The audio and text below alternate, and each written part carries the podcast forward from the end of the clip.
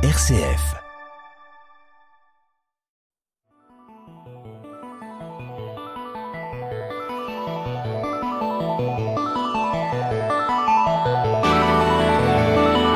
Couper les pixels en quatre. Le podcast qui décortique le jeu vidéo.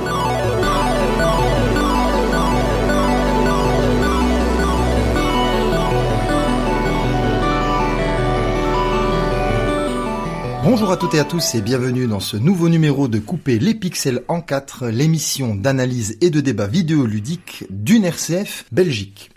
Aujourd'hui, je reçois à nouveau un invité, un chroniqueur, Arnaud Yavel. Arnaud Yavel, bonjour. Bonjour. Arnaud Yavel, vous êtes déjà intervenu dans cette émission. Je rappelle que vous êtes chroniqueur jeux vidéo sur une page internet, une page Facebook pour être précis, qui s'appelle Le Bourbier Indé et que vous êtes également développeur de jeux indépendant. Et ça va nous intéresser ici car vous développez, vous êtes en train de développer un jeu de rôle, un, un RPG. En ah, fait, voilà, entre autres. Ce qui colle parfaitement avec le thème de l'émission. Oui, et, et, notre thématique ce soir, c'est vous qui me l'avez euh, suggéré. C'est une thématique assez dense, très assez, dense, assez touffue. Un gros morceau. Oui, c'est comme un peu notre dernière émission. Euh, on ne choisit pas des sujets simples. La thématique de ce soir, c'est la saga Final Fantasy chronique d'un déclin. Nous allons nous attaquer à une des plus grandes sagas existantes du jeu vidéo et nous allons nous poser la question, est-ce que cette saga a, le vent en poupe? Est-ce qu'elle est en train euh, de faire honneur à son héritage ou justement est-ce qu'elle n'est pas en train de péricliter? Est-ce qu'elle n'est pas euh, déjà morte? C'est ça? Est-ce qu'elle est en train de sombrer? Oui, est-ce qu'elle est en train de sombrer C'est une excellente question. Euh, beaucoup de gens connaissent déjà la réponse. Hein. Ah oui, oui, oui. Donc, oui mais on va reprendre les choses euh, dans l'ordre, euh, de manière euh, structurée. Oui. On va commencer par la base, les premiers épisodes sortis sur les premières consoles. Exactement. On va un peu resituer effectivement le début de l'histoire. Alors le début de l'histoire, nous sommes en 1987 au Japon, dans une société qui s'appelle Squaresoft, une petite société qui développe des jeux vidéo et on va dire principalement sur la Nintendo Entertainment System, la Famicom. La NES. La NES, voilà la Famicom au Japon.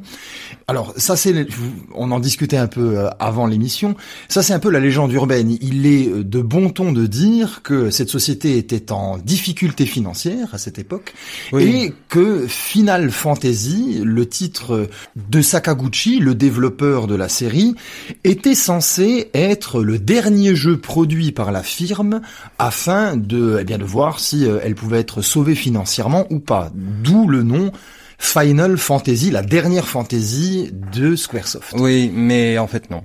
non, ça reste quand même de la légende urbaine. Quand on regarde les comptes de euh, Square à l'époque, on se rend compte on était loin du naufrage, vraiment très loin du naufrage. Et donc c'est très exagéré cette histoire. C'est pour euh, justement donner un côté flamboyant. Voilà. Le choix du titre étant Final Fantasy euh, le fait d'avoir le mot final voudrait dire la dernière chance en fait. C'est ça. Euh, last fantasy. Ça. Par contre, ça, aurait pu être. Oui, mais le last fantasy, c'était un, un, des noms qui a été euh, mis sur le tapis. Ah oui pour euh, pour euh, si si dans une autre réalité euh, Final Fantasy ce serait appelé Last Fantasy c'est tout à fait possible. Euh, mais il a été choisi Final Fantasy voilà. Ouais. alors re resituons un peu Sakaguchi n'est pas spécialement un développeur qui a le vent en poupe euh, chez Squaresoft. Il faut un peu redonner les, le modus operandi pour constituer des équipes de développement. Ce n'est pas le chef de projet qui choisit ses développeurs mais bizarrement c'était les développeurs qui choisissaient leur chef de projet. Et donc le dernier à être choisi c'était lui, c'était Sakaguchi. Et Sakaguchi, qu'est-ce qu'il se dit? Il se dit, euh, comme la concurrence, comme Enix avec euh, les Dragon Quest, on va s'attaquer à la fantasy, donc à une espèce de revisite à la sauce japonaise des contes et légendes médiévaux occidentaux, donc les magiciens, les invocateurs, toute une forme de, euh, si vous voulez, de mythologie nordique aussi. Oui, mélangée à la cosmogonie japonaise. Bien sûr, bien sûr. Je dis bien que c'est, ce sont les bases qui ont été réhabilité à la sauce, à la sauce la légende du roi Arthur, euh, des choses comme ça. Exactement. Et on va euh, se lancer comme ça dans un jeu de rôle, euh, voilà, un JRPG. Un JRPG. JRPG. Alors Arnaud, est-ce que vous pourriez nous expliquer de but en blanc comme ça ce qu'est un JRPG Déjà, qu'est-ce qu'un RPG Alors, avant de parler du J, le J veut dire Japon, hein, donc comme ça, on est clair là-dessus. Role playing game, jeu de rôle en fait. C'est ça. Donjons et Dragons les jeux de plateau, fiches de personnages, maître du jeu, Ouais. ce genre de choses-là, Ouais. transcrit à l'intérieur d'un contenu vidéoludique. Oui, donc une narration dans un monde, comme je l'ai dit, médiéval, fantasmé, à la sauce. Euh, Pas forcément, pas forcément. même pas. Fantastique, c'est sûr. Ouais. Heroic fantasy, souvent. Steampunk, assez souvent aussi d'ailleurs. Oui. Mais le, le côté statistique, le- Ouais, les héros ont des statistiques. Ils sont pesés en level. Ouais. C'est-à-dire que vous avez un chiffre qui correspond à votre montée en puissance. Vous avez des statistiques comme la force, l'intelligence, la dextérité, euh, La magie, la euh, magie, des compétences. Voilà. Et vous avez votre fiche de personnage euh, hérité de Donjons et Dragons. C'est ça. Directement implémenté dans un système de gameplay, dans un système de jeu. C'est- euh, une, une espèce de numérisation du jeu de du jeu rôle. plateau. Voilà. RPG, c'est le jeu de rôle. Et donc, revenons un peu à Sakaguchi et à son équipe. Ils font ça. Ils essaient de créer une narration. Là, dans les premiers jeux, on va parler des cinq premiers jeux dans un premier temps. Voilà. Nous sommes très clairement proches. très proches et nous sommes là, euh, effectivement, dans un univers excessivement médiéval. On est dans un On univers est dans l'heroic fantasy, Voilà. dans le médiéval. dans l'heroic fantasy Voilà. pur. C'est ça. Euh, inspiré un- tantôt de Tolkien, euh, tantôt de cosmogonie, donc Japonaise, comme vous le. Ouais. Tout un folklore euh, qui tourne autour euh, de mytho de la mythologie, euh, des dieux, des divinités et d'éléments qui rassemblent, tout comme quasiment tous les épisodes de la série, pas forcément les premiers. Ouais. C'est le cristal. Ah oui, ouais, Donc, la saga Final Fantasy, qui s'instaure dès le premier épisode, fonctionne autour d'un caillou magique, hein, voilà, d'un cristal. Cristal magique. Euh, cristal magique, qui est le centre de l'univers, qui est une espèce de pompe à, aspirante d'âme, d'énergie, de vie, de New Age, si vous voulez, hein, un peu ouais, tout ça, qui cristallise autour, justement, d'où l'intérêt de faire un cristal, qui cristallise le monde. Tout ça est parsemé de dieux, de déesses, de demi-dieux, de, de personnages euh,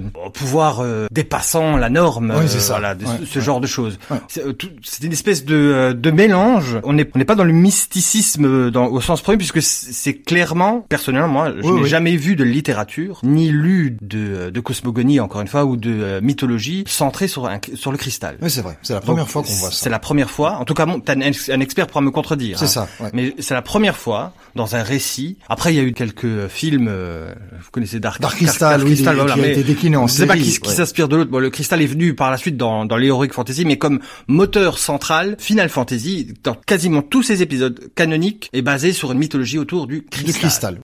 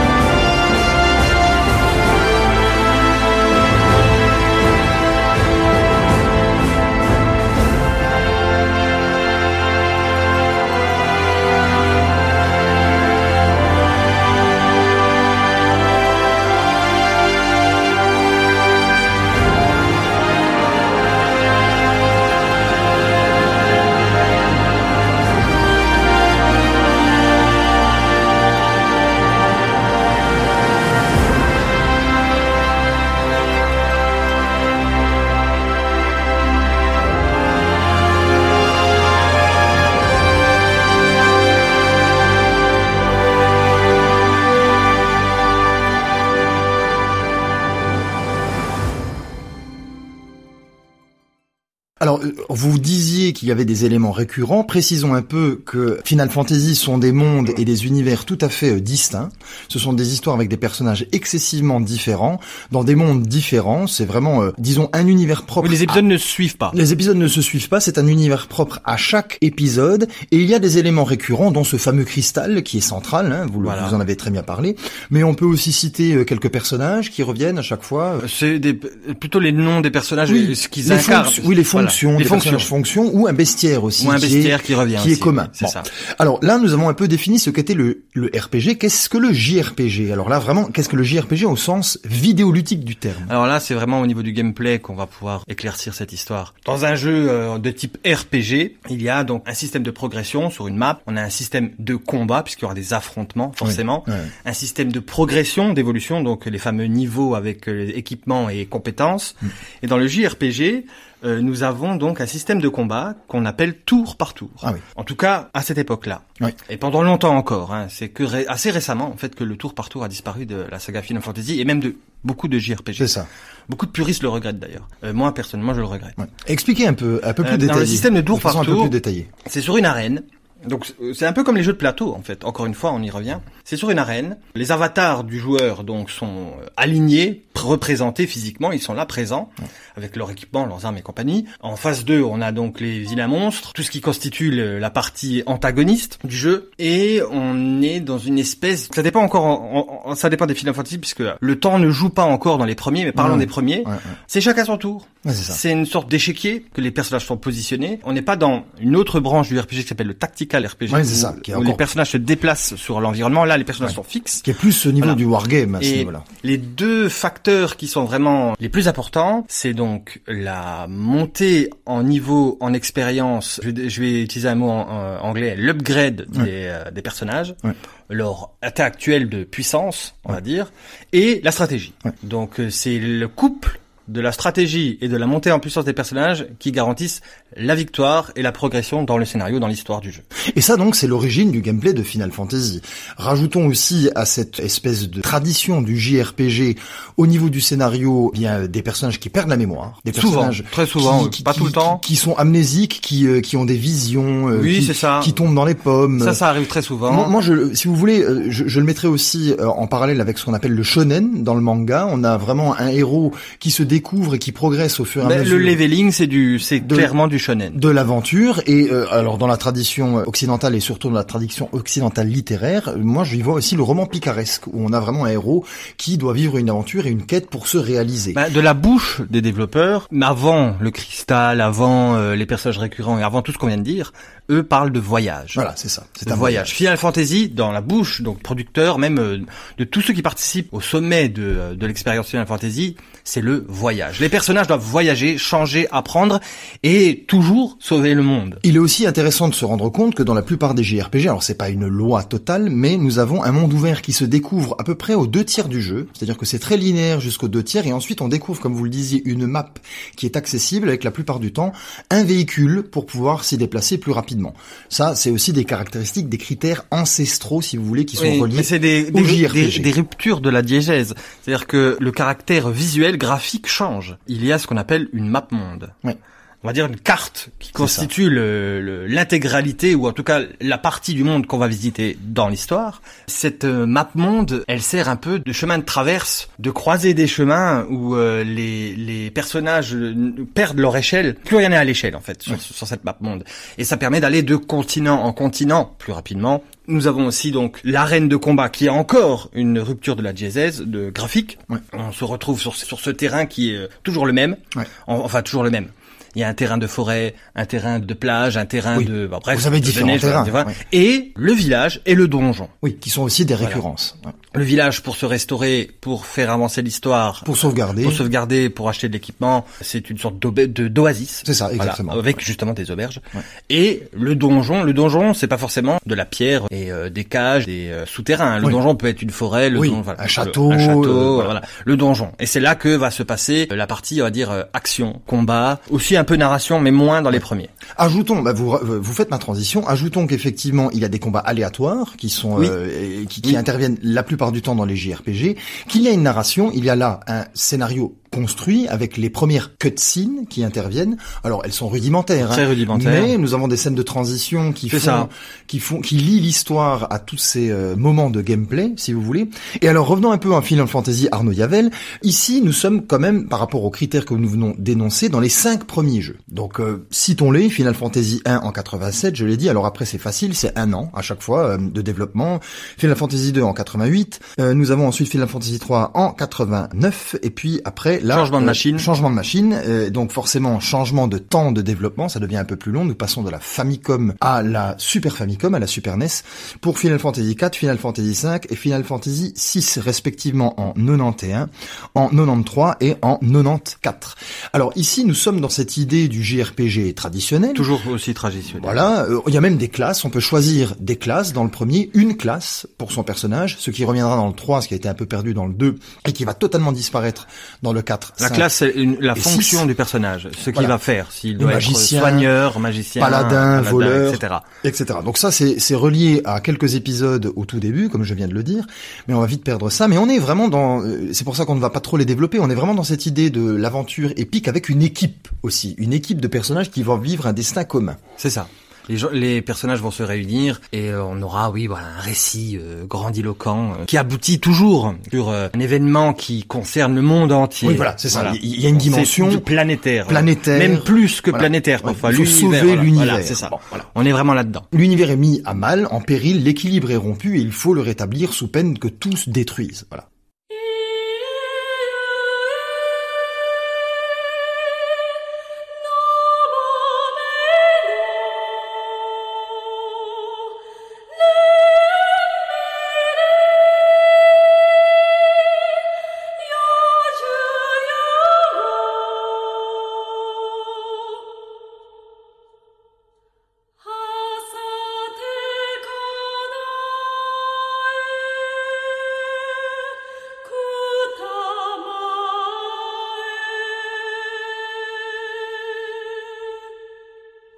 Arnaud, je vais vous poser une première question. Qu'est-ce qui fait la qualité de ces, cinq premiers jeux? Il faut remettre les jeux euh, en leur époque, déjà, pour commencer.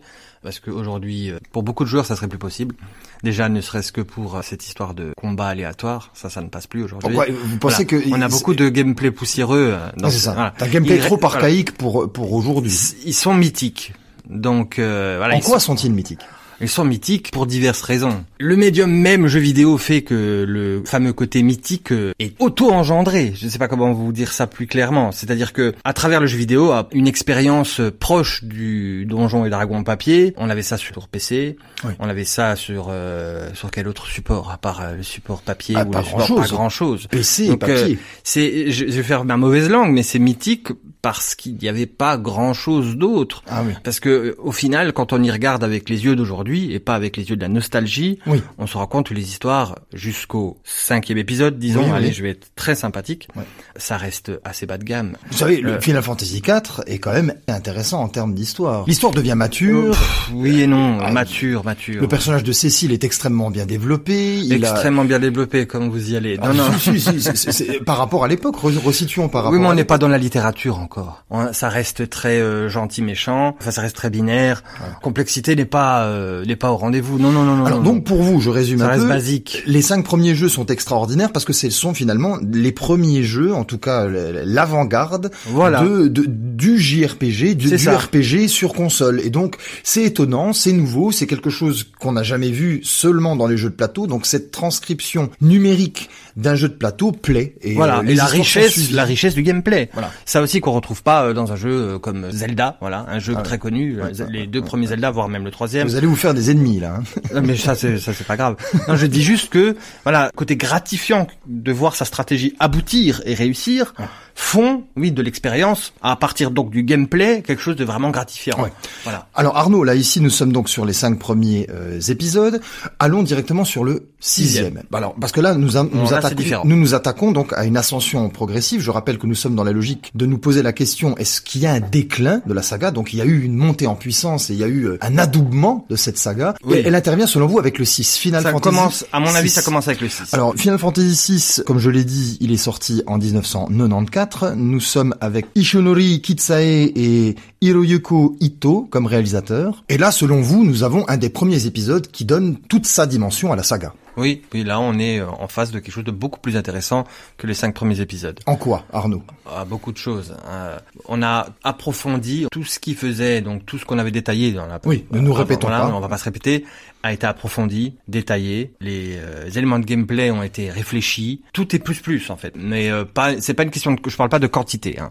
Il y a la quantité aussi, plus plus évidemment, mais pas que. Le jeu est plus long, c'est ça Le que jeu je est plus dire. long, voilà. Les personnages sont plus intéressants. Ils ont une, une histoire propre. Oui, c'est Chaque ça. personnage a sa, euh, a sa propre histoire. C'est à ce moment-là qu'on a vraiment un, un développement des personnages individualisé. Voilà, et on a beaucoup plus de connexions entre euh, les personnages et le monde, des connexions plus intéressantes entre les personnages, entre euh, le- la mythologie aussi du monde. Le monde est beaucoup plus cohérent. Ouais. On comprend la genèse de ce monde. Ouais. On comprend à travers euh, des fameux espers, je sais pas C'est Si, si, six, voilà, les Voilà, qui, qui sont qui vivent dans une espèce de monde parallèle. euh. On voit aussi les premières critiques arriver de la société, de notre société, Ouais, ouais, ouais. comme euh, les grosses sociétés, euh, comme euh, le, la, le- enfin, ça reste encore basique. C'est traité, ça reste un jeu euh, 16 bits. Hein. Ouais, ouais, ouais. Donc euh, Voilà. voilà, Bon, on n'est pas, on n'est pas encore, on n'a pas encore la possibilité de faire euh, un rendu euh, cinématographique qui soit marquant au point de donner de la chair de poule. Mais on le tente quand même avec On des scènes quand même. comme celle de l'opéra. Et alors, pour récapituler ce que vous venez de dire, effectivement, nous sommes donc sur Super Famicom. Nous avons passé une barrière technique. En fait, les graphismes sont plus beaux,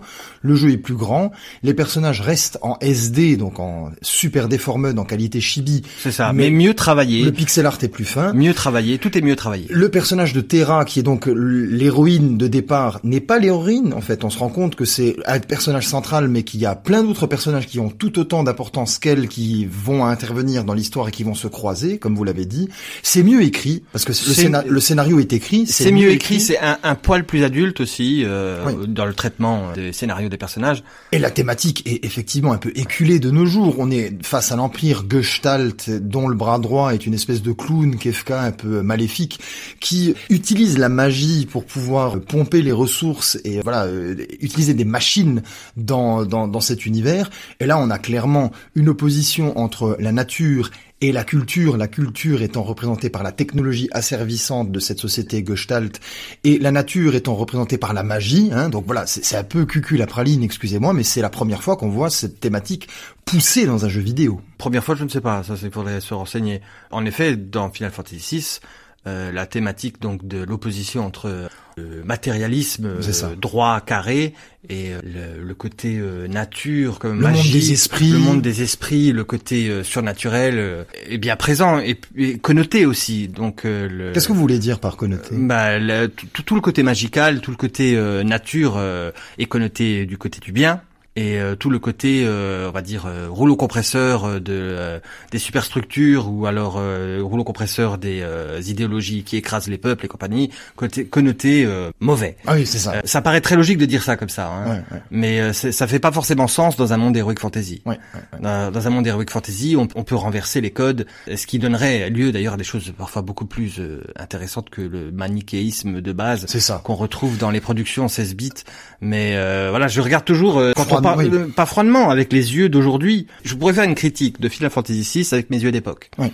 Et là, euh, on aurait, on passerait notre journée, euh, notre soirée euh, à encenser Final Fantasy VI. On va pas faire ça. Ouais. On va pas faire ça. On va traiter, on resitue le jeu dans- à son époque, donc tout ce qui est technique, je reviens pas dessus. Ouais. Aujourd'hui, elle est obsolète, mais pour l'époque, c'était le top Ouais. du top. Ouais. Mais tout le reste, je suis désolé, il y, avait, il y manichéen avait de la voilà. littérature avant Final Fantasy et de la bonne. Hein Euh, on avait Lovecraft, on avait, enfin voilà, on avait du cinéma, on avait tout ça qui Tolkien. était Tolkien, etc., qui existait et qui était Dans le même genre. très élaboré, pas toujours manichéen, un peu sur les bords, mais pas toujours. euh, Plus fin en tout plus cas. fin, plus que, que le manichéisme de Final Fantasy. Alors pourquoi est-ce que ce jeu est adulé, a été encensé à l'époque et l'est toujours, à votre avis? On- je prends la série dans sa globalité, je pense qu'on est proche du pic. De, on, ah oui, on est proche du pic. On est très proche du pic. Pour vous, le pic, c'est quand alors Si on est proche, c'est l'épisode qui suit. Alors allons-y, allons-y, allons dans l'épisode qui suit. Final Fantasy VII, on change là ici de nouveau de support, nous sommes sur 32 bits. On quitte euh, Nintendo. On quitte Nintendo, on passe chez Sony sur la PlayStation. C'est effectivement un jeu qui, là, pour la première fois, il faut le savoir, on ne l'a pas dit encore auparavant, a été euh, localisé en Europe. Hein oui. Parce que ce sont Final Fantasy Merci Final Fantasy 6. 1 2 3 4 5 6 sont exclusivement localisés au Japon et aux États-Unis. Donc si on voulait se le, se, se le, procurer et le faire, il fallait euh, déjà être anglophone dans un premier temps.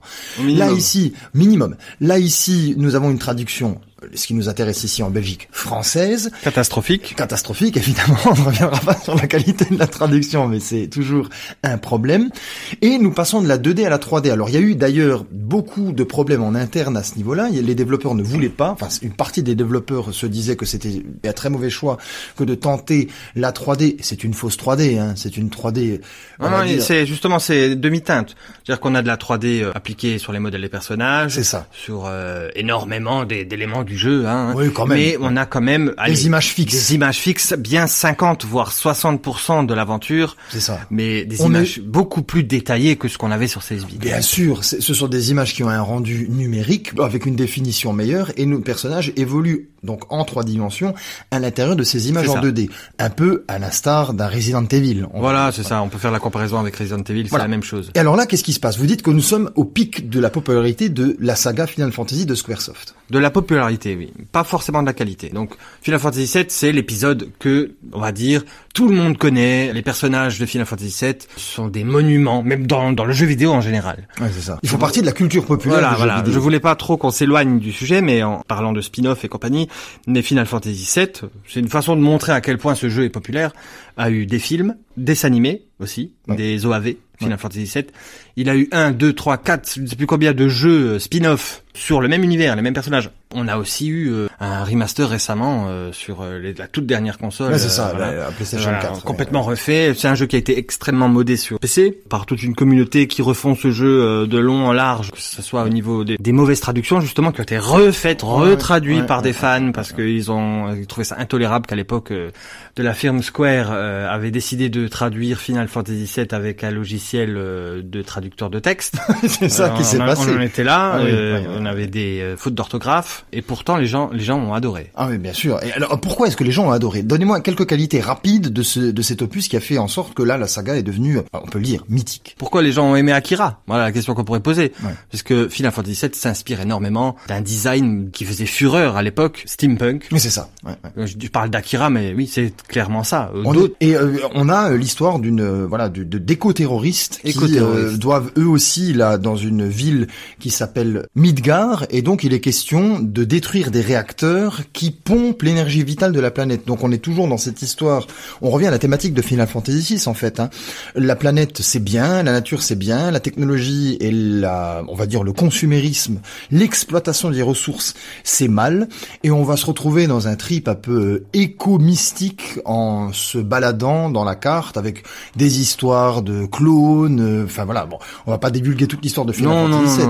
Tout le monde la connaît. Euh, métaphore de la mort, euh, rivière de la vie, euh, les esprits, etc. C'est ça. Donc, qu'est-ce qui fait que le jeu a été pris comme étant une sorte de dieu du RPG Claque technique, claque euh, au niveau du scénario et de la mise en scène. Ah, là, là la mise en scène ici, elle est euh, soignée. Elle est très soignée. Les personnages sont intéressants. Ils possèdent chacun leur propre arc narratif, tous bien différents. Croisement de personnages au niveau de l'histoire. Le système de jeu, système de jeu, l'évolution du système tour par tour. Ah, ça. Même On a les matérias, donc le système de matérias, c'est les fameux cristaux dont je parlais au tout début d'émission qui sont là incarnés à travers les matérias. Ce genre de choses. Le, lore, le background est intégré très au gameplay. Très riche. C'est l'univers aussi qui est tellement riche. On comprend pourquoi il y a eu tellement de spin-off. 4 de, CD, 4 CD. Hein. qui tournent autour. On pourrait tricoter autour de l'univers de Final Fantasy VII euh, à l'infini. C'est des centaines d'heures de jeu, Arnaud. Des centaines d'heures de jeu et un univers cohérent, immense. La possibilité de, euh, choisir, de choisir sa petite amie, une, une implication aussi. Oui, euh, voilà. Dans, voilà. ça reste assez anecdotique. Le caractère émotionnel, mais je trouve que c'est important. D'ailleurs, Final Fantasy VIII va jouer là-dessus. Il va carrément, c'est pour ça que j'en parle pour faire ma transition par la suite. Il va prendre cette optique comme étant le, le, nœud du scénario, de son scénario, le fait de, de tomber amoureux. Hein. Il y a l'amour qui entre en compte aussi. Oui, mais Final Fantasy VIII, c'est un peu la Nick Roche Alors, dans, dans la saga. Allons-y, Euh, basculons sur Final Fantasy VIII. Là, on a, on a une petite fluctuation au niveau qualitatif, arrivé au 8. On va dire que toutes les forces du 7 sont là, on les retrouve. Toujours sur PlayStation, hein, je Toujours dis juste sorti en 1999. Et là pour vous, eh bien, ça commence déjà après l'apogée du 7, ça commence déjà à sentir le roussi. Voilà, pe- petite donc petite fluctuation. On a euh, un système de combat, donc toujours ce c'est le, le système de combat dans un Final Fantasy. Il faut savoir aussi que c'est euh, 50% du temps Oui. que le joueur y est confronté. Ouais. Euh, c'est euh, ce le qu'on- nerf de la guerre. C'est ce qu'on vit la manette en main la plupart Voilà, du temps. La moitié du temps, je dirais. Voilà, c'est 50% histoire, grinding de personnages, c'est-à-dire euh, mettre son personnage à niveau, euh, acheter des équipements et Ouais. se promener, euh, faire la chasse aux champignons, Ouais. et 50% de de plateau de combat et affrontement contre l'ennemi. Donc le gameplay C'est du combat essentiel. est essentiel. Essentiel. Rater son gameplay au niveau des phases de combat, c'est rater son Final Fantasy. Et selon vous, il est raté dans Final Fantasy? Il est semi-raté, voilà. C'est un semi-échec. C'est-à-dire? Euh, C'est-à-dire que une grande partie de, euh, des possibilités qu'offre donc ce gameplay de combat se voit euh, étouffée, annihilée par euh, un système euh, donc qu'on appelle le système d'invocation, Oui. C'est-à-dire euh, une commande qui permet de faire venir sur le terrain une euh, une, une sorte de divinité, un esper, Euh, comme on dirait euh, dans Final. Fantasy. Voilà, une créature mythologique ou quelque chose de ce de cette nature de cette nature qui vient donc mettre la pagaille sur le champ de bataille en déclenchant une cinématique. en déclenchant une cinématique longue. Est-ce qu'on peut la passer cette cinématique Arnaud dans le 8 Oh non, on ne peut pas la passer Ah, dans donc le là 8. déjà on est Et on nous invite même à marteler une touche de Oui. la manette pour euh, avoir l'impression de jouer pendant qu'on regarde cette cinématique. Alors c'est très beau, c'est très impressionnant pour l'époque. C'est très bien mis en scène, les monstres sont bien faits, c'est très agréable visuellement. Mais vous dites que c'est au- fastidieux et que Au c'est bout euh, de 500 fois, euh, 1000 fois Ouais. peut-être, Ouais, euh, je ne sais pas combien il y aurait de combats, si on fait l'histoire euh, jusqu'au bout, je dirais ouais, une- un bon millier de combats, voir les mêmes animations, toujours comme ça, en boucle, appuyer tout le temps sur la même touche. Et c'est pas possible. Ah, c'est pas possible. C'est pas possible. Et si on choisit de jouer autrement, c'est beaucoup plus difficile. C'est tout aussi euh, ennuyant et laborieux parce qu'à part une commande attaque, c'est-à-dire appuyer sur une touche, le personnage sort son épée de chevalier, va euh, pourfendre l'ennemi en face et il doit faire ça dix fois pour le vaincre. C'est pareil. C'est la même animation dix fois. Et je connais vos griefs aussi envers le scénario, qui est beaucoup moins euh, complet, construit. Le, le- le méchant arrive, enfin le, le véritable méchant tombe comme ça euh, dans ne sait où. Tous les héros n'ont pas d'histoire. euh, Ils ont tous la même histoire, Voilà, ça. Ils, ils ont une histoire commune, ce qui simplifie énormément les choses par rapport à ce qu'a été Final Fantasy avant.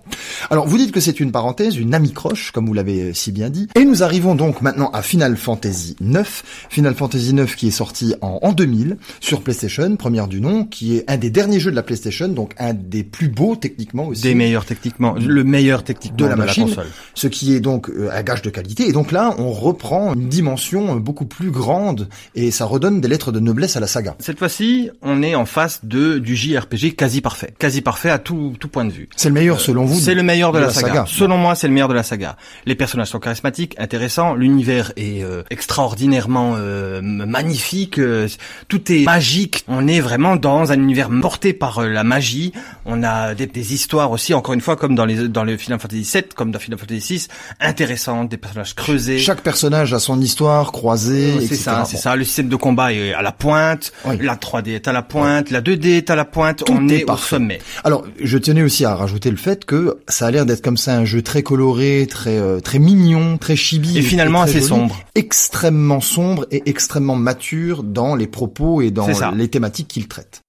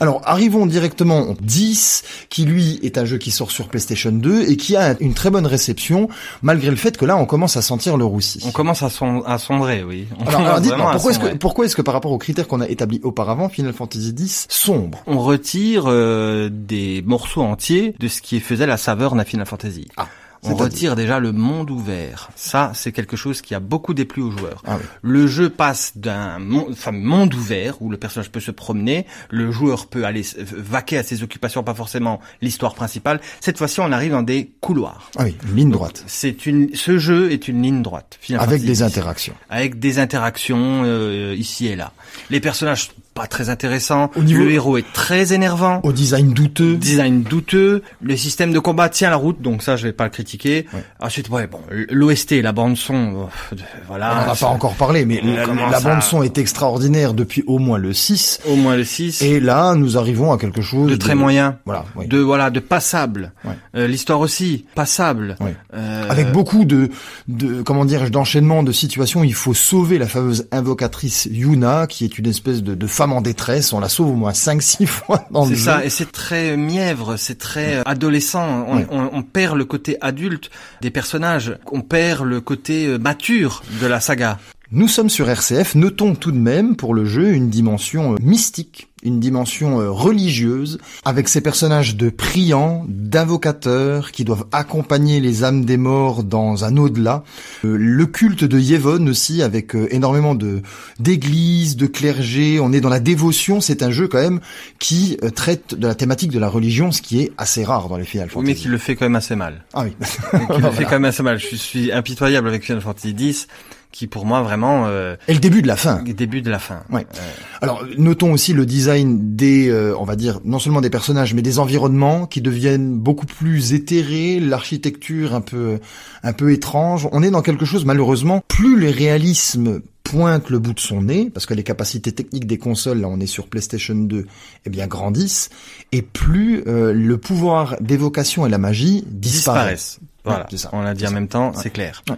Alors allons, euh, passons sur Final Fantasy XI qui est un jeu online, allons directement sur Final Fantasy XII qui là, pour vous, est, est quasi un chef-d'œuvre. Oui, en effet, Final Fantasy XII, un très très très bon Final Fantasy, très décrié. Incompris à sa sortie. Incompris, absence de système de combat par tour par tour, absence de personnages kawaii, absence de d'univers euh, médiéval ou fantastique. On est plus proche d'un Star Wars euh, épisode 1. Ah oui. On est dans quoi on, dans, on dans est dans un mélange, dans un mix. On est, voyons, on est, on est proche de euh, graphiquement, euh, visuellement, de Star Wars. Ouais. Ce sont les, les, réalisateurs, les programmeurs du jeu Vagrant Story hein, qui ont réalisé. Et Final Fantasy Tactics. Et Final Fantasy Tactics. Ouais. Une très très bonne équipe euh, au demeurant. Donc un jeu pas très accessible d'une certaine manière. Non, ça, ça tourne autour de la politique, ça tourne autour de la nature humaine. Mm. Il y a toujours euh, un rapport à la divinité à travers des espèces de d'êtres informes cosmiques céleste ouais, ouais, qui ouais, domine le monde. Le cristal est de retour. C'est ça. Tout ce qu'on avait perdu en Final Fantasy X est de retour en fait. Le, le jeu est riche. Le, le jeu, jeu, est riche. Le jeu est complexe. Jeu est, un, est, complexe. C'est un monde ouvert, immense. Les personnages sont extrêmement paramétrables. Et il n'a pas rencontré son public à l'époque. Trop hermétique alors en somme. Euh, trop hermétique pour les joueurs de Final Fantasy. Ah, tiens, oui. Pour les puristes. Les puristes. Le jeu possède une structure MMORPG. On sort donc de Final Fantasy 11 dont on n'a pas parlé, qui est un MMORPG. C'est donc c'est un, donc un RPG en, en ligne. ligne. Voilà. Et là, nous avons un MMORPG pas en ligne. Ah oui, en solo, quoi. En solo. Ah, c'est intéressant. Voilà. Et ça, beaucoup de gens n'ont pas apprécié. Beaucoup de fans beaucoup de la, fans de, de la, la série n'ont pas apprécié. Ils voulaient leur JRPG classique solo, donc une expérience solo pour un joueur unique et c'était le cas. Mais la structure du jeu, oui, l'architecture du jeu n'était pas du jeu, tout en même, même le gameplay ah oui, ouais, était ouais, proche du MMO. Et ça, ça a beaucoup déplu. Alors Final Fantasy XIII, là, on est en train de voir qu'il y a déjà des désamours qui, qui, qui s'amorcent, voilà, voilà. Qui, qui commencent à arriver. Avec le 10, le 12. Final Fantasy XIII, l'épisode de la polémique, l'épisode de la rupture. On peut le dire. Hein. Un des pires. Qu'est-ce que c'est que ce jeu? Lightning, euh, le personnage principal, qui elle aussi est en pleine histoire avec un cristal. Euh, voilà, mystique. on retrouve donc la mythologie Final Fantasy comme d'habitude, mais on arrive à un tel point de non-sens narratif que arrivé à un certain point, je vais vous donner mon expérience personnelle par rapport à ce jeu. Je, je n'ai pas compris l'histoire, l'histoire. Je n'ai pas compris l'histoire de ce jeu. Et qu'est-ce qui pêche alors? C'est le scénario La narration, le scénario, tout. Tout tout ce qui mais quoi c'est mal écrit c'est c'est cryptique. c'est cryptique à souhait. C'est métaphysique mais dans le mauvais sens du terme. J'ai rien contre la métaphysique bien sûr ça très bien, mais là on est dans le je ne te dirai pas pourquoi je ne te dirai pas comment devine ah oui. et ça non ça ne passe pas. L'obscurantisme voilà, scénaristique. On arrive à la fin du jeu il y a un aboutissement je vais pas révéler la fin du jeu hein, bon, hein. on est il y a un aboutissement et on ne sait pas. On ne sait pas qui a réellement gagné, qu'est-ce qu'on a perdu, Ouais. qu'est-ce qui s'est passé, quel élément a été invoqué, enfin, on ne sait rien. donc un jeu qui a perdu scénaristiquement ses joueurs mais également au niveau euh, on va dire du mode de jeu là c'est On est de- on, oui, oui. disait que Final Fantasy X c'était un couloir là c'est une Là, ligne droite C'est une ligne droite. C'est même plus un couloir, c'est un rail. On est, ça. sur un rail, trois quarts du jeu c'est un rail, puis on arrive dans une zone un peu plus ouverte à la fin, toute fin du jeu, mais on nous en on extrait assez vite pour euh, nous remettre de nouveau sur un rail, directement vers euh, la fin du jeu et vers l'incompréhension totale. Des personnages insipides, au design complètement encore plus douteux, un univers onirique et métaphysique auquel on comprend rien. Des personnages fonctions sans intérêt. Oui, et, et, et un rail du début à la fin, alors que la qualité technique, rappelons qu'on est maintenant sur PlayStation 3. Et on au a- sommet. On est augmenté, on est dans, dans les années 2010, et euh, malgré tout, euh, ça, ne- ça ne marche pas. Ça ne marche pas. La technique ne suffit pas du tout. Et le système de combat, comme un petit mot sur le système de combat, puisque c'est quand même le- hein, d'un JRPG. Allez-y. Très très bon. Euh, Je lui fais comme euh, cet honneur-là. Oui. Très très bon système de combat, mais beaucoup trop long à mettre en place. Ah Il oui. faut parcourir 50 voire 60% du jeu pour enfin comprendre comment euh, comment ça va s'ouvrir. Donc on est dans un tutoriel qui fait la moitié Qui du fait la jeu. moitié du jeu. Oui, ce qui est imbitable.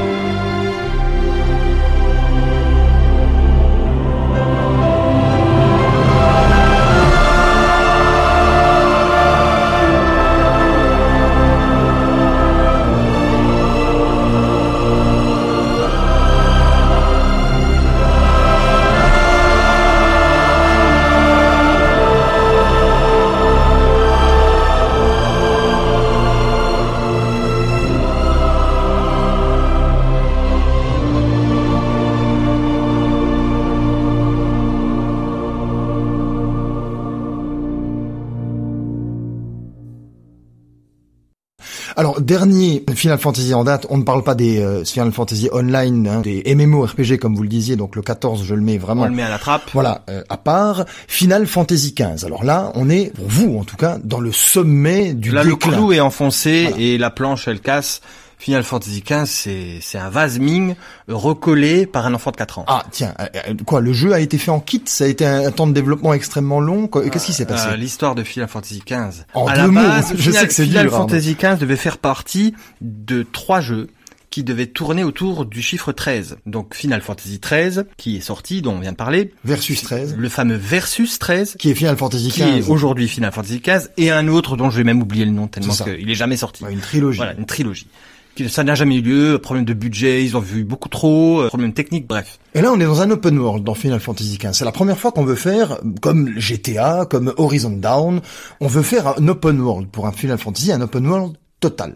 On veut le faire, mais on ne le fait pas vraiment. Ah. Le fameux open world de Final Fantasy XV est un leurre. Voilà, on a les rails, ce sont les routes qui traverse ce monde. On rentre dans un véhicule, une voiture qu'on nous donne à un moment donné dans l'aventure, va de d'un point A à un point B. Une voiture qui ne contrôle pas lui-même. Hein, ah oui, donc, oui, vraiment, c'est un train autopiloté. autopiloté. L'univers qu'on nous offre a l'air grand. On peut aller nulle part. On peut pas grimper sur les montagnes. On n'est pas dans un jeu que Skyrim, par exemple, de Bethesda. Non, non. on peut pas monter. ce qu'on voit, on peut pas y aller. C'est vide. ah oui. C'est inintéressant. Les personnages ressemblent à des, euh, on va dire, à des chanteurs de pop japonais, des émos ultimes. C'est ça. Ils ont, ils ont pas l'air concernés par le monde qu'ils habitent. En alors, alors qu'il y a des choses très graves qui se passent euh, dans le scénario. C'est-à-dire qu'on est dans, dans une guerre, ça. un royaume qui se fait euh, renverser par un autre royaume, et on est donc on joue le fils du roi qui va mourir, hein, qui va se faire assassiner hors champ. Hein, Tout est hors champ. Dans oui, c'est-à-dire que quand vous disiez que c'est un jeu en kit, pour bien comprendre le scénario à 100%, il faut avoir vu l'OAV, il y a un film d'animation, enfin il y a plein de voilà et devinez ce que les produits producteurs voulaient faire, voilà, pour appâter euh, le, le, consommateur, hein, disons-le. Hein. Et, et, et, au final, euh, qu'est-ce qu'on fait? On fait du camping, euh, on, on, on, pêche, on pêche avec avec nos amis. On va cuire des champignons. Voilà ramasser des boîtes de flageolets. Vous, vous croyez pas que c'est volontaire, ça, Arnaud, quand même, d'avoir fait un, Final Fantasy aussi atypique dans le système de jeu et dans le scénario Non, c'est pas volontaire. Je suppose que c'est un vrai problème de coordination à l'intérieur de Square, qui est devenu Square Enix depuis un moment d'ailleurs. Ah, et donc ça, c'est un problème aussi. C'est oui, oui, non, oui, une partie du problème. Non, parce qu'ils sont en capacité quand même de faire euh, de bons jeux. Ils l'ont montré avec les récents Dragon Quest et compagnie, même avec les récents jeux Final Fantasy euh, Remaster et compagnie du, du 7. Non, je parle pas de ça. Je dis juste que ils ont voulu encore une fois, c'est le même problème que pour Final Fantasy XII et le même problème que pour Final Fantasy X. Ils ont voulu faire beaucoup trop. Ah et, je pense que les gens attendent beaucoup trop aussi ah Final Fantasy aujourd'hui. Si retranscrire ce qui faisait l'essence de Final Fantasy, prenons le 6. Oui. Retranscrire Final Fantasy 6 avec la technique d'aujourd'hui, c'est-à-dire euh, on oublie les, les maps mondes euh, transitoires, euh, donc tout modélisé en 3D à l'échelle avec des proportions correctes. Et avec un réalisme, avec un réalisme et des cinématiques incroyable, oui, c'est ça, in game, qui copie, qui, utilise, le moteur du jeu, la mise en scène cinéma, c'est impossible. C'est pour ça d'ailleurs que le remaster sorti récemment de Final Fantasy VII est coupé en morceaux, uniquement pour ça. Alors là, je crois que on va faire, on arrive à la fin de notre émission. Il nous reste encore cinq minutes pour discuter.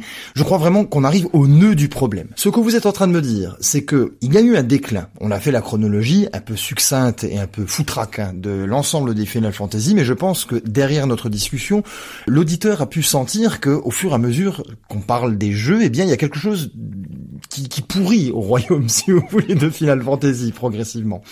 Et là, vous êtes en train de me dire que c'est parce que Final Fantasy était un JRPG au départ et qu'il a fondé sa mythologie et sa réputation sur ce mode de jeu, ce gameplay, le JRPG, que progressivement avec euh, l'amélioration des capacités techniques, eh bien, ce JRPG, ce, ce style de jeu vidéo s'est détricoté, que finalement... Il s'est détricoté, mais il ne sait plus se déployer comme à l'époque. C'est-à-dire que on pourrait refaire un Final Fantasy avec les moyens actuels tel qu'il était pour l'épisode 6. Oui. C'est-à-dire très facilement. Mais d'ailleurs, euh, aujourd'hui, une, petite équipe peut se constituer, euh, une trentaine de personnes.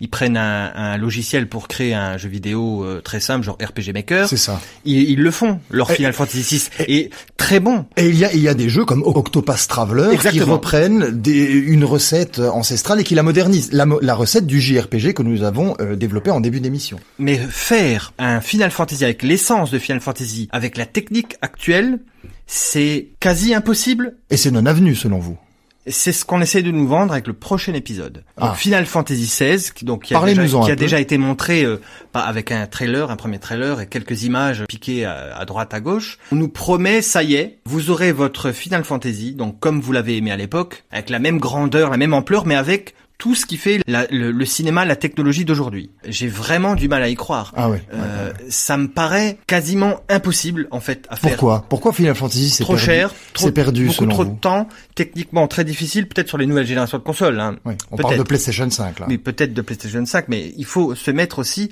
au niveau, euh, ne serait-ce que densité de l'écriture des personnages, c'est des milliers et des milliers et des milliers d'heures de cinématiques et des milliers et des milliers de doublages euh, à la voix, donc il faut doubler. C'est pas juste des textes écrits, de fond sonore, de musique, de c'est un travail titanesque. C'est euh, qui est pour vous irréalisable, quasi irréalisable, ou alors en plusieurs parties. Ah oui, c'est ça. Ou alors en plusieurs parties. Pour avoir la même ampleur qu'un Final Fantasy 5, 6, voire même 7, 8, 9, avec les standards actuels, la technique et les standards, ce que les gens veulent voir aujourd'hui au niveau qualitatif, au niveau visuel, c'est un travail de titan. C'est trop colossal. Oui, c'est trop colossal et euh, voilà, il faudra bien. Ils ont buté. Il faudra ils ont buté euh, une, deux, trois, quatre fois dessus sur le même problème. Ouais, ouais, ouais. Il faudra bien qu'ils rognent quelque part pour pouvoir arriver à proposer un jeu cohérent dans des délais raisonnables. C'est ça. Et en rognant, on obtient Final Fantasy X. En rognant, on, obtient Final Fantasy XV. En rognant, en rognant, en rognant, et le jeu perd son âme. Arnaud Richard, je pense que nous avons quand même, malgré nos, difficultés à traiter l'ensemble du sujet, touché un tout petit peu du doigt le, le nœud du problème. Je vous remercie d'avoir été avec moi dans cette émission pour parler du déclin potentiel de la saga Final Fantasy. Oui, merci à vous. Et nous nous retrouvons donc la semaine prochaine. Je vous souhaite une très bonne journée. À bientôt. Au revoir.